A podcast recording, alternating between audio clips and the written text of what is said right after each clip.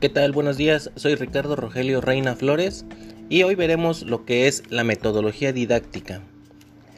Bueno, para empezar, indicaremos que la metodología didáctica es el conjunto de estrategias, procedimientos y acciones que organiza el profesor para facilitar el aprendizaje de los alumnos. Estas estrategias deben estar planificadas de manera consistente y reflexiva en una programación didáctica. Además, han de facilitar el logro de los objetivos. Una vez que ya sabemos qué es la, metodología didáctica, los objetivos de esta es estudiar diferentes métodos de enseñanza, aprendizajes, analizar las dimensiones y las relaciones de una opción educativa.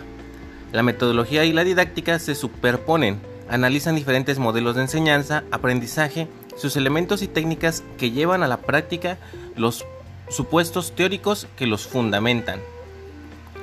De igual manera, ¿Qué debo saber antes de aplicar un método didáctico? Necesito saber si el alumno es visual, auditivo o kinestésico, para de una u otra forma poder ver qué tipo de metodología se puede emplear para cada uno de ellos. Las estrategias metodológicas definen una forma de actuar de acuerdo a cómo se entiende la educación Así que la mejor forma de ser original en tu programación didáctica es reflexionar sobre cómo entiendes tú la enseñanza y cómo puedes facilitar el aprendizaje para tus alumnos.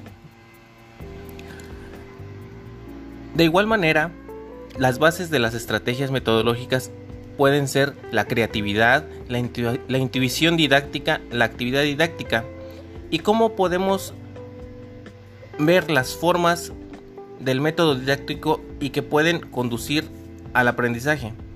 1. Que es de lo más fácil a lo más difícil. 2. De lo más simple a lo más complejo.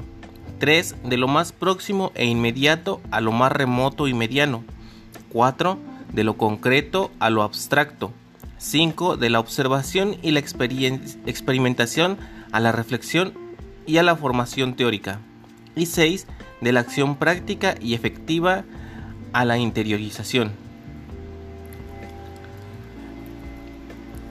Se puede decir que esto es lo más relevante de la metodología didáctica y tenemos que ir aprendiendo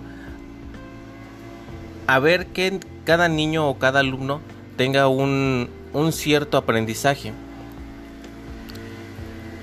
para que con ello nosotros como maestros tengamos la satisfacción de ver cómo se desarrollan constantemente los alumnos. Gracias.